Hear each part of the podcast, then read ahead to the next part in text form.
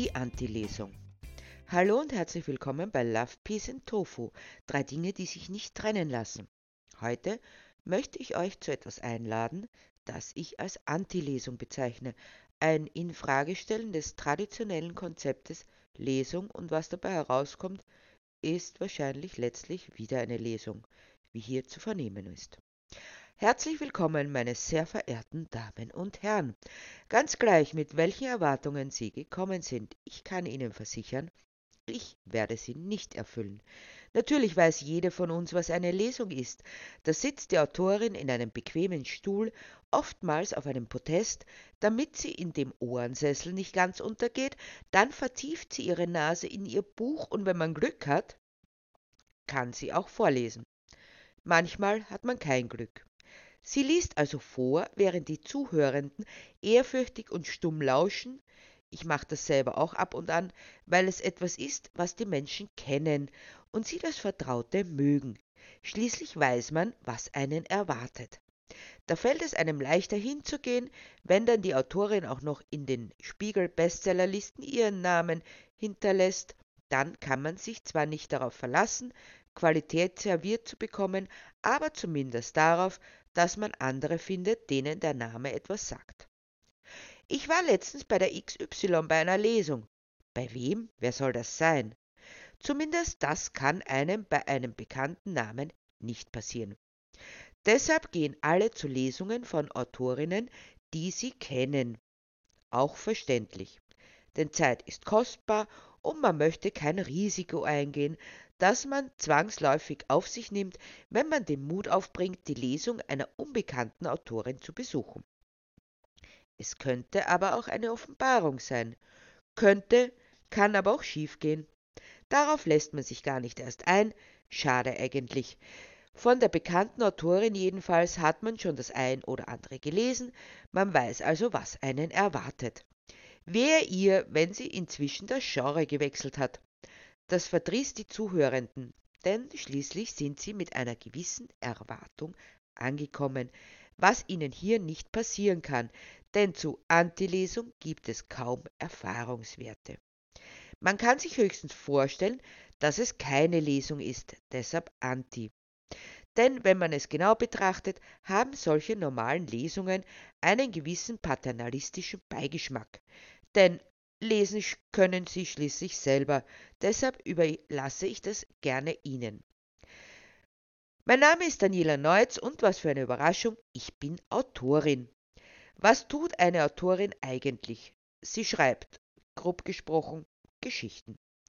Egal, ob es sich um ein kurzes Gedicht oder um ein umfangreiches Epos handelt, ob es um Menschen, Blumen, Tiere oder Steine geht ob die Zeitspanne bloß einen Moment oder Jahrzehnte umfasst, immer werden Geschichten erzählt. Aus der Urflut an Geschichten, die es so auf der Welt gibt, sucht man sich eine aus, die einem gefällt und damit für erzählenswert hält. Dann glaubt man sich die ProtagonistInnen zusammen und beginnt zu schreiben. Im Normalfall. Erwartungsgemäß also, doch manchmal läuft es auch ganz anders. Zum Beispiel bei meinem Roman Ungezähmt Anleitung zum Widerstand, bei dem man allein vom Titel her im Kulturreferat einer kleinen idyllischen Stadt im südlichen Niederösterreich meinte, das wird der Stadtverwaltung aber nicht gefallen, so mit dem Widerstand. So dass ich keine Lesung machen durfte, denn wer weiß, was nach so einem Aufruf zum Widerstand passieren würde. Sämtliche Zuhörende würden hinausstürmen und die Anarchie ausrufen, die Stadtregierung stürzen und eine Räteregierung an ihre Stelle setzen, so von jetzt auf gleich. Das soll nochmals sagen, Literatur wäre unpolitisch, auch wenn es sich nur um vorauseilende Ängste handelt. Eine Antilesung bot ich auch an, was mir ebenfalls nicht erlaubt wurde, aber das lag eher daran, dass dieser Begriff noch nicht im Duden steht, und wie ja jede weiß, was im Duden nicht steht, das gibt es nicht. Schließlich weiß dann niemand, wie man es schreibt. Aber zurück zu meiner Protagonistin. Es geschah mitten in der Nacht, genauer hin um drei Uhr morgens, also zu einer Zeit, zu der ich mich im Tiefschlaf zu befinden pflege. Auch auf die Gefahr hin, dass das jetzt ziemlich bürgerlich klingt. Es ist so. Zu diesem Zeitpunkt hatte ich noch keine Ahnung, dass es diese Geschichte, die ich erzählen würde, gab. Noch von ihrer Hauptfigur. Aufwachen! wurde ich unsanft aus dem Schlaf gerissen. Als ich kurz ein Augenlid leicht hob, sah ich sie da sitzen, auf meinem Bett und mich anlächeln. Also, soweit ich das in meinem viertelwachen Zustand beurteilen konnte. Was für ein Glück, du bist endlich wach, meinte sie. Das ist ganz bestimmt kein Glück für dich. Marsch raus aus meinem Bett sofort, fuhr ich sie schroff an, um sofort wieder die Augen zu schließen, aber so leicht ließ sie sich nicht vertreiben. He, du musst meine Geschichte erzählen, fuhr sie unbeirrt fort. Erstens pflege ich mir meine Geschichten selbst auszusuchen und zweitens lasse ich mir von dir sicher nicht sagen, was ich tun muss. Na ja, so hätte ich unter normalen Umständen geantwortet, aber das waren nun mal keine normalen Umstände, so dass es mir unmöglich war, solch einen umfangreichen Satz zu formulieren. Deshalb begnügte ich mich mit einer kurzen, dafür desto unmissverständlicheren Aufforderung, nämlich Hau ab. Ich gehe erst, wenn du mir zugehört hast, wenn du meine Geschichte kennst, wirst du wissen, dass sie erzählenswert ist. Sagen Sie das nicht alle, nur, dass es bei mir stimmt. Und warum gerade bei dir? Es ist eine Geschichte, eine Befreiung. Aha, ein Selbstfindungstrip. Unsinn, eine Entwicklungsgeschichte. Noch besser, so eine Selbstverwirklichungssache. Alle müssen sich plötzlich selbst verwirklichen. Was für eine Dekadenz.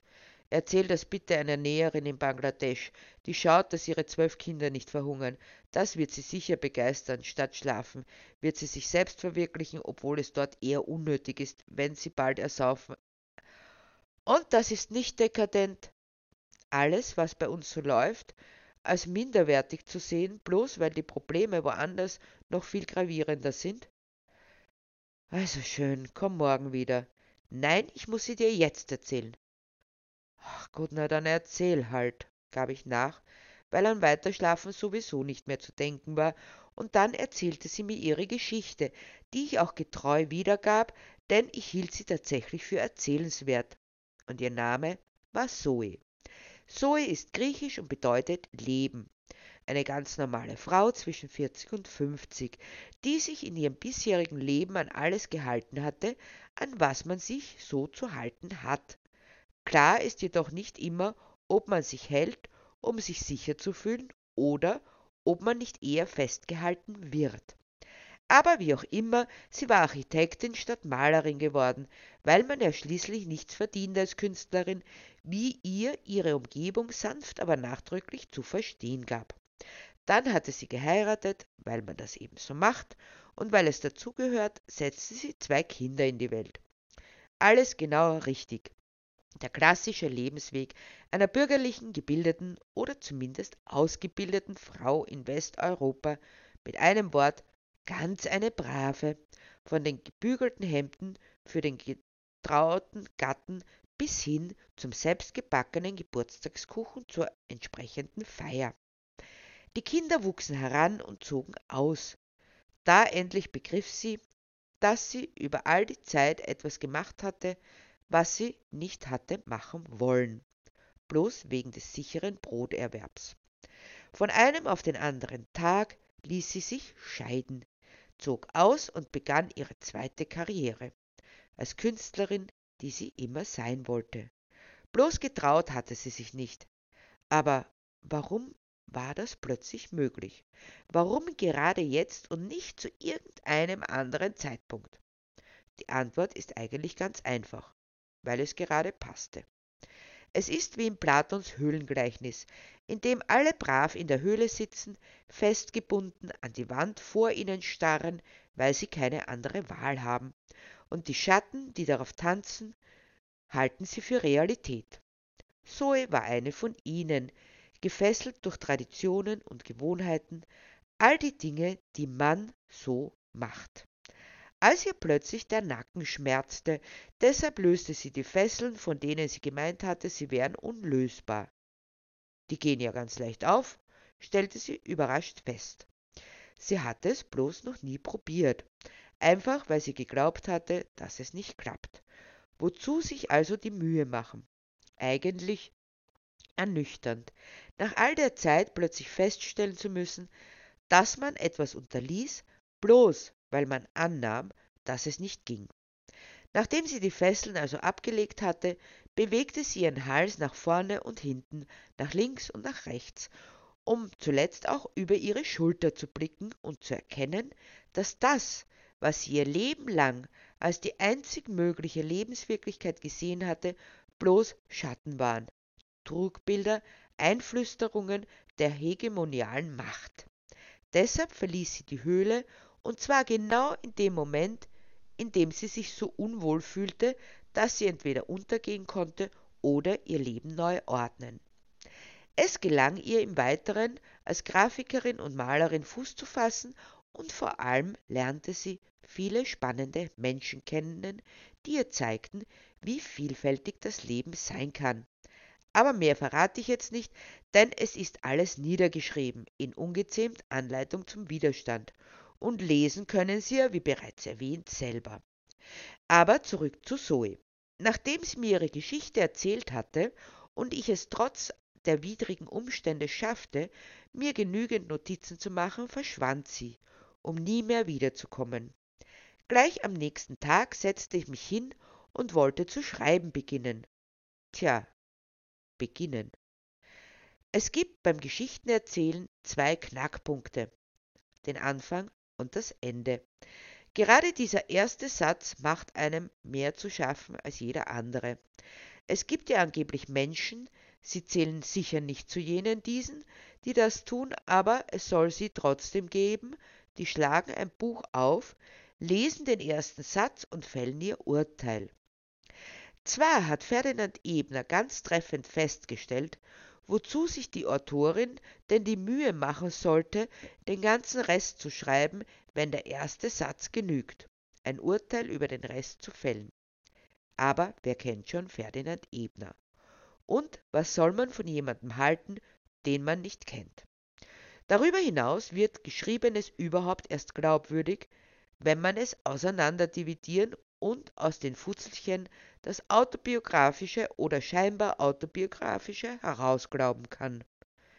Na, jetzt ist mir alles klar, jetzt kann ich es glauben, wird da angemerkt, nach dem Motto Authentizität durch Selbsterlebnis. Oder andersherum, man kann nichts glaubwürdig beschreiben, was man nicht selbst erlebt hat. Das lasse ich zur Not noch gelten, wenn ein Mann über die Empfindungen bei einer Geburt schreibt. Allerdings wird ihm damit gesagt, du bist nicht empfindungsfähig genug, dich in die Lage einer anderen hineinzuversetzen. Vielleicht wäre es überhaupt ratsam, sich nicht um das Autobiografische zu scheren, sondern sich mit dem Text zu begnügen, ihn für sich selbst sprechen zu lassen. Sobald man mehr weiß über die Autorin, hegt man eine gewisse Erwartungshaltung, die einem die freie Sicht auf das Geschriebene verstellt. Allein schon, ob es ein Mann oder eine Frau geschrieben hat, kann einen Unterschied machen. Was, sowas Brutales hat eine Frau geschrieben? Oder nein, so einfühlsam kann kein Mann schreiben. Das ist sicher nur ein Pseudonym. Schön wäre es, nichts zu wissen, nichts wissen zu wollen als das, was da steht. Zu sehen, ob es einen anrührt oder nicht, einen betrifft oder nicht nichts weiter. Aber um zu etwas Geschriebenen zu kommen, muss man anfangen, und weil es die Linearität der Erzählstruktur, egal wie diese aussieht, verlangt, beginnt man mit einem ersten Satz. Diesem ersten Satz wird gemeinhin viel abverlangt. So stellt man den Anspruch an sich selbst, dass dieser erste Satz doch neugierig macht, zum Weiterlesen animiert, quasi in einem Satz den Standpunkt verortet, von dem ausgehend die Geschichte erzählt wird. Aber von wo aus soll eine Geschichte erzählt werden? Wo fängt sie tatsächlich an? Ich habe mich letztlich und nach viel Nachdenken und Betätigen der Löschtaste dazu durchgerungen, den Beginn von Zoes Geschichte dort anzusiedeln, wo sie nach ihrer Scheidung hinaustritt in den Sonnenschein und in ihr neues Leben mit der Feststellung, dass das Leben ein Spiel sei. Bloß, ob wir selbst spielen oder ob mit uns gespielt wird, das macht den Unterschied. Dieser erste Satz, gesprochen hinein in die Ungewissheit und den Sonnenschein, hat auch etwas Programmatisches, denn Zoe hat endlich durchschaut, dass das Leben ein Spiel ist, in dem sie bis jetzt eine Figur war, mit der andere verfahren konnten, wie es ihnen beliebte. Denn sie hat es zugelassen.